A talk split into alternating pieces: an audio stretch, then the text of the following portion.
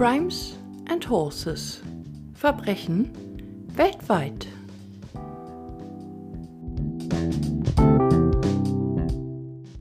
Hallo und ein herzliches Willkommen zu meinem True Crime Podcast. Ich bin Katja und hier bekommst du in jeder Folge einen sehr perfiden True Crime Fall und zum Schluss eine kurze Pferdestory auf die Ohren.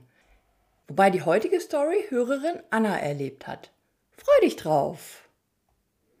Dieser Fall ist wieder etwas kürzer, weil ich die letzten zwei Wochen leider nicht viel Zeit hatte zum Recherchieren. Zum einen wurde mein Freund von unserem Kater gebissen und kam daraufhin eine Woche ins Krankenhaus. Übrigens sind Katzenbisse höchst gefährlich, was ich bis jetzt auch nicht wusste. Sein Hausarzt versuchte es erst eine Woche mit Tabletten und Salbe, bis er nach einigen Tagen in die Notaufnahme ins Krankenhaus musste. Es hätte sein können, dass sie ihm dort seine Hand abnehmen.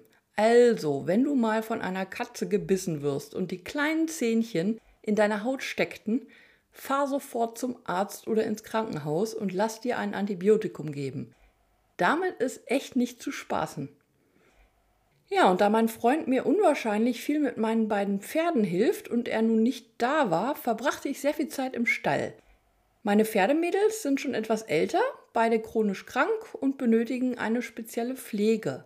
Sie bekommen bedampftes Heu und ich inhaliere täglich mit meiner Omi. Da gehen momentan nach meinem Bürojob jeden Tag drei bis vier Stunden im Stall ins Land. Ja, zum anderen passierte mir noch was Kurioses, das ich dir unbedingt erzählen will. Ich schlief allein im Bett, Freund war ja im Krankenhaus und wachte morgens um vier ja ganz verwirrt auf. Erst dachte ich, oh boah, warum zum Teufel schwitze ich so doll? Dann realisierte ich so langsam, dass ich im Wasser liege. Zumindest lag die hintere Hälfte meines Körpers im Wasser. Der Grund? Das Wasserbett gab nach zehn Jahren seinen Geist auf und lief an den Nähten einer Matratze aus. Zum Glück hatte es eine Auffangschale, sodass das Wasser in der Schale blieb. Aber ja, scheiße unangenehm war es trotzdem. Naja, jetzt gucken wir gerade nach neuen Matratzen. Ich fragte mich so im Nachhinein, ob das eine neue Mordmethode für jemanden wäre, der auf dem Bauch schläft. Also quasi das Bett anritzen, sodass es nachts ausläuft, ertrinken im eigenen Wasserbett. Ich habe mal nachgesehen und fand heraus, dass es möglich ist, dass Erwachsene unter bestimmten Bedingungen in der Badewanne ertrinken können, wenn sie zum Beispiel Panik bekommen. Ja, komische Gedanken, ich weiß. Naja, auf jeden Fall waren es ereignisreiche zwei Wochen. Bei mir, ähm, ja, ist dir denn auch schon mal sowas Eigenartiges passiert? Dann schreib dein Erlebnis gern auf Facebook oder Insta unter meine Folgenbeschreibung. Ich freue mich. In meiner letzten Folge erzählte ich vom Tod der jungen Mutter Vera Jo Rigel. Sie wurde von ihrem Freund und seiner Familie gefoltert, gequält und schließlich umgebracht. Im Rahmen meiner Recherche trat ich in einige amerikanische Facebook-Gruppen zu dem Thema ein. Jetzt halte ich fest.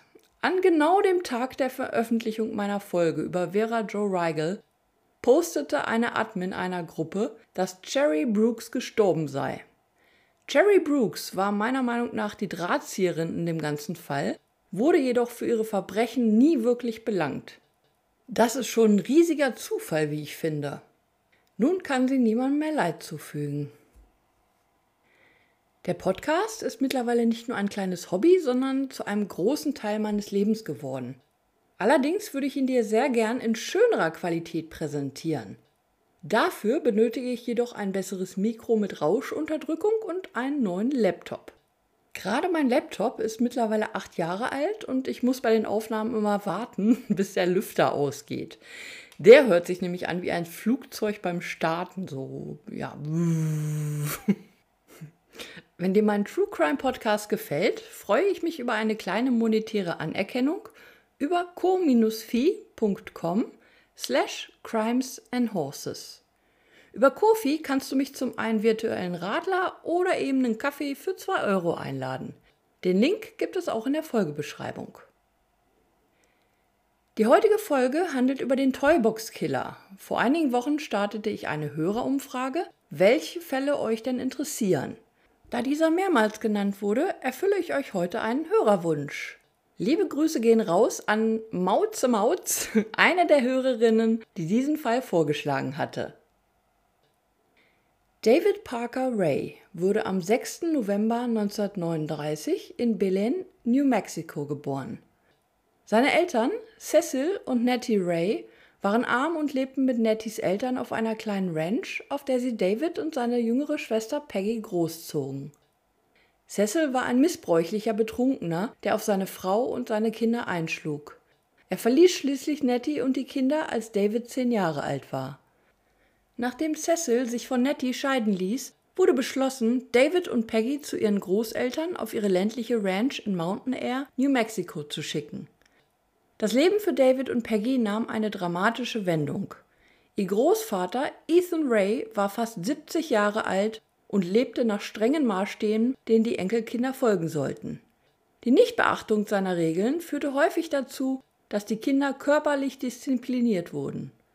In der Schule hatte David, der groß, schüchtern und ungeschickt war, Schwierigkeiten, sich anzupassen und wurde oft von seinen Klassenkameraden gemobbt. Einen Großteil seiner Freizeit verbrachte er alleine mit Trinken und Drogenkonsum. In dieser Zeit begann David seine geheime Faszination für den Sadomasochismus zu entwickeln. David Rays Schwester entdeckte irgendwann seine Sammlung erotischer Fotografien von Bondage-Akten und sadomasochistischen Zeichnungen. Nach der Highschool arbeitete er als Automechaniker, bevor er zur Armee ging, wo er erneut als Mechaniker arbeitete. Er erhielt eine ehrenvolle Entlassung aus der Armee. Jahre später erzählte er einer seiner Verlobten, dass sein erstes Opfer eine Frau war, die er an einem Baum gebunden und gefoltert und ermordet hatte, als er gerade ein Teenager geworden war. Ob dies wahr war oder sich aus seinen ständigen Fantasien von Knechtschaft und Folter ergab, ist unbekannt. Ray war viermal verheiratet und jedes Mal endete die Ehe mit einer Scheidung. Nach diesen vier Ehen fiel Ray schließlich 1997 mit 58 Jahren Hals über Kopf in die Arme der jüngeren Cindy Handy. Handy hatte wie Ray eine schlechte Kindheit. Sie wurde als Kind missbraucht und als sie ihrer Mutter erzählte, was ihr Stiefvater mit ihr machte, glaubte niemand dem Mädchen. Ray und Handy fanden eine natürliche Verbindung zueinander und verliebten sich so sehr, dass Handy Ray zweifellos und konsequent half, Frauen anzulocken. Mit ihr und seiner Tochter aus einer vorherigen Beziehung, Jessie Ray, lebte David Parker Ray in Elephant Butt, sieben Meilen entfernt von der Kleinstadt Truth or Consequences im US-Bundesstaat New Mexico. Am 22. März 1999 rannte die 22-jährige Cynthia Vigil durch Elephant Butt um ihr Leben. Blutüberströmt, nackt und mit einem eisernen Sklavenhalsband um den Hals hatte sie keine Ahnung, wo sie war. Eins wusste sie jedoch genau. Sie musste unbedingt Hilfe finden, bevor ihre Entführer sie einholten. Sie entdeckte ein Wohnmobil mit geöffneter Haustür. Cynthia rannte hinein und bat den schockierten Mobilheimbesitzer um Hilfe. Die Polizei traf kurz darauf ein und hörte zu, wie Cynthia ihre schreckliche Geschichte von Entführung und Folter erzählte. Sie berichtete, dass ein Mann und eine Frau sie entführt, versklavt und drei Tage lang vergewaltigt hatten. Dort wurde sie mit Peitschen, medizinischen Instrumenten, Elektroschocks und anderen sexuellen Instrumenten gefoltert, bis sie entkommen konnte. Die blauen Flecken, Verbrennungen und Stichwunden, die ihren Körper bedeckten, stützten ihre Geschichte. Laut Cynthia lernte sie ihre Entführer in Albuquerque kennen, als sie als Prostituierte arbeitete. Der Mann hatte ihr 20 Dollar als Gegenleistung für Oralsex angeboten und sie gingen zu einem Wohnmobil. Drinnen war eine Frau, die dem Mann half, sie festzubinden und zu würgen – Sie legte ihr schließlich auch einen Metallkragen um den Hals. Die drei fuhren über eine Stunde, bevor sie anhielten und Cynthia in einen Wohnwagen schleppten, in dem sie an einem Bettpfosten gekettet wurde. Dann stellten ihre Entführer ein Tonband an, das beschrieb, was mit ihr passieren würde, während sie dort sei. Auf dem Band erklärte ein Mann, von dem sich später herausstellte, dass es David Parker Ray war, dass sie nun seine Sexsklavin sei und sie ihn lediglich als Meister und Rays Freundin als Geliebte bezeichnen dürfe. Sie solle niemals sprechen, es sei denn, sie würde zuerst angesprochen. Sie würde nackt und gefesselt sein, gefüttert und gepflegt wie ein Hund. Cynthia wurde in der folgenden Zeit gefoltert, vergewaltigt und trat für Davids Freunde auf. Sie wurde gezwungen, Sex mit Tieren zu haben. Auch hier schauten die Freunde zu. Cynthia Vigil wurde mit großen Dildos anal vergewaltigt und in verschiedene Positionen gebracht, die die privaten Bereiche ihres Körpers freilegten. Sie wurde auch gewarnt, dass sie eine von vielen versklavten Menschen sei, die gefangen gehalten worden waren. Viele von denen, die nicht kooperierten, starben. Am dritten Tag ihrer Gefangenschaft war Cynthia Elektroschocks ausgesetzt gewesen, hatte es ertragen, wie Vieh gestoßen und ausgepeitscht zu werden. Medizinische Instrumente und große Dildos wurden in ihre Vagina und ihr Rektum eingeführt. Sie wurde wiederholt von David Ray vergewaltigt. Cynthia Vigil war sich sicher, dass sie bald getötet werden würde. Um zu entkommen, wartete sie, bis Ray zur Arbeit gegangen war. Rays Komplizin, Cindy Handy, hatte die Schlüssel auf einem Tisch in der Nähe gelassen, bevor sie in ein anderes Zimmer ging. Cynthia gelang es, die Schlüssel zu greifen und versuchte auf einem nah beistehenden Telefon 911 anzurufen, die Polizei. In dem Moment bemerkte Handy Cynthias Fluchtversuch und es kam zu einem Kampf. Während des Kampfes zerbrach Handy eine Lampe am Kopf des Opfers, aber Cynthia öffnete ihre Ketten und stach danach Handy mit einem Eispickel in den Nacken. Handy fiel zu Boden und Cynthia entkam. Sie konnte fliehen, rannte aus dem Wohnwagen weiter die Straße entlang und suchte Hilfe, die sie von einem Hausbesitzer in der Nähe bekam. Die trösteten die aufgebrachte Frau und riefen die Polizei. Cynthia teilte der Polizei den Standort des Anhängers mit. David Parker Ray und seine Freundin Cindy Handy wurden zu Hause festgenommen. David Parker Ray war in der Zwischenzeit in sein Mobilheim zurückgekehrt. Während der Befragung hielten die beiden an der gleichen Geschichte fest dass Cynthia heroinabhängig war und sie versuchten, ihr bei der Entgiftung zu helfen. Eine Durchsuchung von Rays Eigentum erzählte jedoch eine andere Geschichte. In Rays Wohnmobil fand die Polizei Beweise, die die Aussage von Cynthia untermauerten, einschließlich des Tonbandes. In einem Wohnwagen, der neben dem Wohnmobil stand, vermuteten die Detectives die Toybox, wie Ray sie nannte, zu Deutsch Spielzeugkiste. Die Toybox war eine selbstgebaute, 100.000 US-Dollar teure, schalldichte Folterkammer, ausgestattet mit Peitschen, Ketten, Riemen, chirurgischen Instrumenten, Sägen, Bohrern, einem gynäkologischen Untersuchungsstuhl, einem mit Fell ausgekleideten Sarg und weiteren Utensilien. Wie sie später herausfanden, klemmte er zum Beispiel die Brustwarzen seiner Opfer an eine elektrisch aufgeladene Streckmaschine und führte den Frauen Objekte in die Vagina und den Anus ein.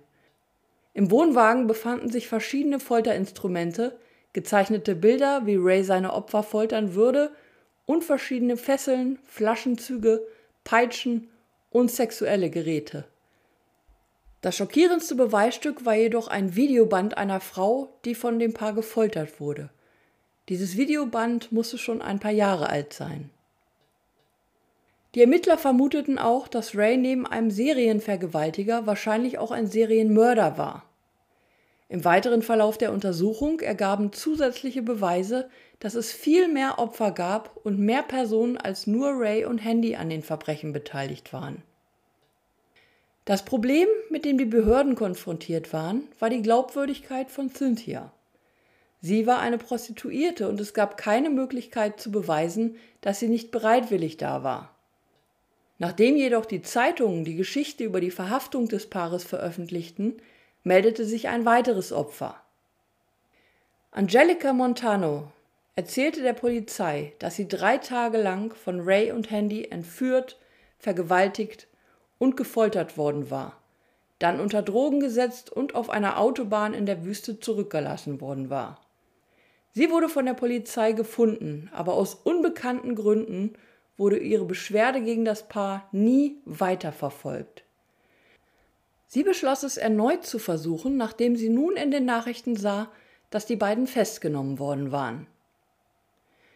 Die Ermittler fanden auch die Frau, die sich auf dem Video befand, nachdem sie ein Tattoo an ihrem Knöchel identifiziert hatten. Kelly Garrett, die in Colorado gefunden wurde, war nur wenige Tage verheiratet, bevor sie bereits 1996, also drei Jahre zuvor, von Ray und seiner Tochter Jessie Ray gefangen gehalten wurde. Jessie Ray, die mit Garrett befreundet war, brachte sie in eine Bar und tropfte Betäubungsmittel in das Bier, das Kelly trank. Als ihre vermeintliche Freundin sich bemühte, die Bar zu verlassen, schlug Ray ihr von hinten auf den Kopf. Kelly wurde drei Tage lang gefoltert und vergewaltigt. Sie wurde durch ihre Entführer weiterhin unter Drogen gesetzt und dadurch mehrmals ohnmächtig.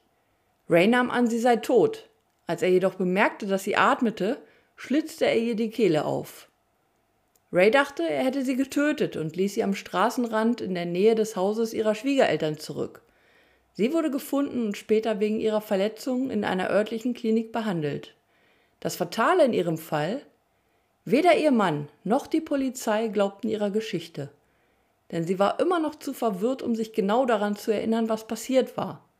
Mit der Zeit erinnerte sie sich mehr an ihre Tortur, litt aber immer noch unter Amnesie. Ihr Mann glaubte, sie habe ihn in der Nacht betrogen, in der sie angegriffen wurde. Er reichte die Scheidung ein und sie trennten sich.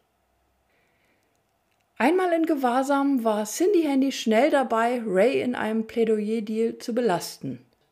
Aufgrund des überlasteten Strafjustizsystems wird die überwiegende Mehrheit der Strafsachen in den USA durch ein spezielles Verfahren beigelegt. In einer Vereinbarung über ein Einverständnis erklärt sich der Angeklagte damit einverstanden, sich schuldig zu bekennen, anstatt ein Gerichtsverfahren einzuleiten. In einem Plädoyer-Deal profitieren beide Seiten von der Vereinbarung. Die Staatsanwaltschaft kann ohne Zeit und Kosten eines Gerichtsverfahrens verurteilen, während der Angeklagte möglicherweise eine reduzierte Strafe erhält oder einige der gegen ihn erhobenen Anklagen fallen lässt. So auch bei Cindy Handy. Sie erzählte den Ermittlern, dass Ray ihr von 14 Morden berichtete, die er begangen hatte und wo einige der Leichen deponiert worden waren. Sie erzählte auch von einigen der verschiedenen Möglichkeiten, wie Ray seine Opfer foltern würde, einschließlich der Verwendung eines Spiegels, der in der Decke über dem gynäkologischen Tisch angebracht war, an dem er seine Opfer festgeschnallt hatte. Im Spiegel mussten seine Opfer zuschauen, was er mit ihnen anstellte. Ray steckte seine Opfer auch in hölzerne Geräte, die sie beugten und bewegungsunfähig machten, während sie von seinen Hunden und manchmal auch anderen Freunden vergewaltigt wurden. Um zu verhindern, dass Frauen die Verbrechen melden, hatte Ray sie mit Wirkstoffen betäubt, die Amnesien auslösen können. Viele Frauen konnten sich folglich nicht mehr an das Geschehene erinnern. Obwohl niemals eine Leiche gefunden wurde, beschuldigte ihn seine Lebensgefährtin Cindy Handy des Mordes. Die Polizei geht von etwa 60 Morden aus. Sie gab auch die Namen anderer Komplizen an, darunter Rays Tochter Jessie Ray und Dennis Roy Yancey. Laut Handy hatten Jesse und Dennis an der Ermordung von Dennis Ex-Freundin, der 22-jährigen Marie Parker, teilgenommen. Dennis Roy Yancey wurde zur Befragung herangezogen und gab schließlich zu, anwesend gewesen zu sein, als Ray und seine Tochter Jessie Marie Parker entführen und sie zu Toybox brachten.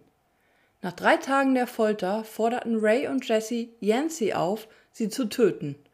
Er tat es, indem er sie mit einem Seil erwürgte. Yancey sagte, Ray habe gedroht, ihn zu töten, falls er jemals irgendjemandem etwas davon erzählte. Dennis Roy Yancey erhielt zwei 15-jährige Haftstrafen wegen Mordes zweiten Grades und Verschwörung wegen Mordes ersten Grades. Nach elfjähriger Haft wurde er freigelassen, nach Verstoß gegen seine Bewährung jedoch bis 2021 wieder in Gewahrsam genommen. Glenda Jean Ray, auch Jessie Ray genannt, bestritt irgendetwas mit ihrem Vater, den Entführungen oder dem Mord an Marie Parker zu tun gehabt zu haben. Sie wurde trotzdem für schuldig befunden, Frauen wegen sexueller Folter entführt zu haben und zu neun Jahren Gefängnis verurteilt, von denen sechs außerhalb des Gefängnisses auf Bewährung verbüßt werden konnten. Cindy Handy wurde zu 36 Jahren Haft verurteilt, wie im Plädoyer-Deal vereinbart. Sie sagte auch gegen Ray während seiner Prozesse aus. Sie verbüßte nur die Hälfte davon, weil die Gesetzgebung zu dieser Zeit eine vorzeitige Entlassung vorsah. Das Gesetz wurde nur drei Monate nach der Verurteilung von Handy geändert und umgeschrieben. Cindy Handy wurde im Juli 2019 freigelassen. Es wurde beschlossen, David Parker Ray für jedes Opfer separat vor Gericht zu stellen. Cynthia Vigil, Angelica Montano und Kelly Garrett. Aufgrund der Tatsache, dass keine einzige Leiche gefunden wurde, konnte David Parker Ray nur aufgrund von Entführung und Vergewaltigung angeklagt werden. 2001 stimmte er einem Plädoyer-Deal zu und wurde zu 224 Jahren verurteilt. Der Experte für Serienkiller und Kannibalen, Professor Michael Stone, ist der Meinung, bei David waren die Taten so etwas wie Rache. Die meisten dieser Menschen tun, was ihnen früher angetan wurde. Gewalt und Brutalität in der Kindheit korrelieren mit psychopathischem Verhalten. Am 28. Mai 2002 starb David Parker Ray auf dem Weg zu einem Verhör durch die Staatspolizei in der Justizvollzugsanstalt von Lea County an einem Herzinfarkt. Am 11. Oktober 2011, ganze neun Jahre nach dem Tod David Parker Rays, führten das FBI, die New Mexico State Police sowie die Polizei von Albuquerque eine groß angelegte Suchaktion rund um das Elephant Butt Reservoir durch, um mögliche Überreste von Rays Opfern zu finden. Außerdem veröffentlichten die Behörden Fotos von Schmuck und Zubehör von eventuellen Opfern.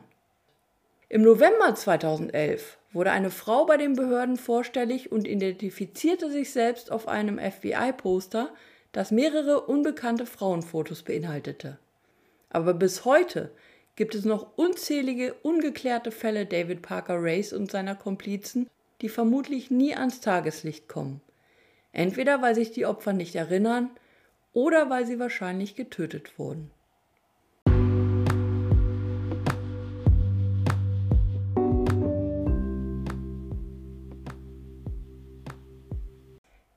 Die heutige Hörerstory kommt von der lieben Anna und sie erzählte mir von einem unglaublichen Erlebnis mit ihrem deutschen Reitpony Figaro. Ich erzähle Annas Geschichte aus ihrer Sicht. Ich war mit meinem kleinen Schimmelwallach draußen im Gelände reiten und galoppierte auf einer schönen grünen Wiese zwischen einem Getreidefeld und dem Wald entlang, als plötzlich ein Reh aus dem Feld gesprungen kam. Mein Pony ist kurz erschrocken, wir beachteten das Tier dann aber nicht weiter und galoppierten voran. Das Reh sprang vermeintlich hinter uns wieder Richtung Wald. Ich wunderte mich, dass mein Pferd so einen komischen Hüpfer im Galopp gemacht hatte und vermutete, dass es dem Reh ausweichen wollte. Am Ende der Wiese schaute ich nochmal zurück und sah irgendetwas im Gras liegen. Ich ritt zurück und zu meinem Entsetzen lag dort das Reh. Tot? Mit gebrochenem Genick. Ich war völlig geschockt, bin vom Pferd gesprungen und habe dann zwischen den Hinterbeinen meines Pferdes eine kleine Verletzung entdeckt, die vermutlich von den Hörnern des Rehbocks stammte. Als mir klar wurde, dass es tatsächlich einen Zusammenstoß gab und ich mit meinem Pferd ein Reh überritten hatte, bekam ich ein mulmiges Gefühl. Das war echt unheimlich, vor allem weil ich während des Galopps kaum was bemerkt hatte. Ich rief dann zu Hause im Stall den zuständigen Jäger an und schilderte ihm die Situation. Er war erst ungläubig, weil er sowas noch nie gehört hatte. Er sah dann aber nach dem Reh und bestätigte den Genickbruch. Bei all dem Schreck war ich echt nur erleichtert, dass es ein Bock war und somit kein Kitz alleine im Feld zurückblieb. Und natürlich, dass mein Figaro und mir nicht mehr passiert ist. Ja, ihr Lieben, dem kann ich nur zustimmen. Pass beim Reiten immer auf dich auf. Du kannst schnell mal in eine gefährliche Situation kommen. So, ich bin nun fast durch für heute. Wenn du mich unterstützen willst, lass mir in der Apple Podcast App fünf Sterne mit einer schriftlichen Bewertung da, drück bei Podimo auf Gefällt mir oder folg mir zum Beispiel auch bei Spotify. Mit all dem machst du mir eine große Freude. Und ich erinnere gern nochmal an co-fi.com slash crimes and horses, wo du mich mit einem kleinen Trinkgeld unterstützen kannst. In diesem Sinne wünsche ich dir einen schönen Tag, einen guten Abend oder eine herrliche Nacht und bleib gesund. Deine Katja von Crimes and Horses.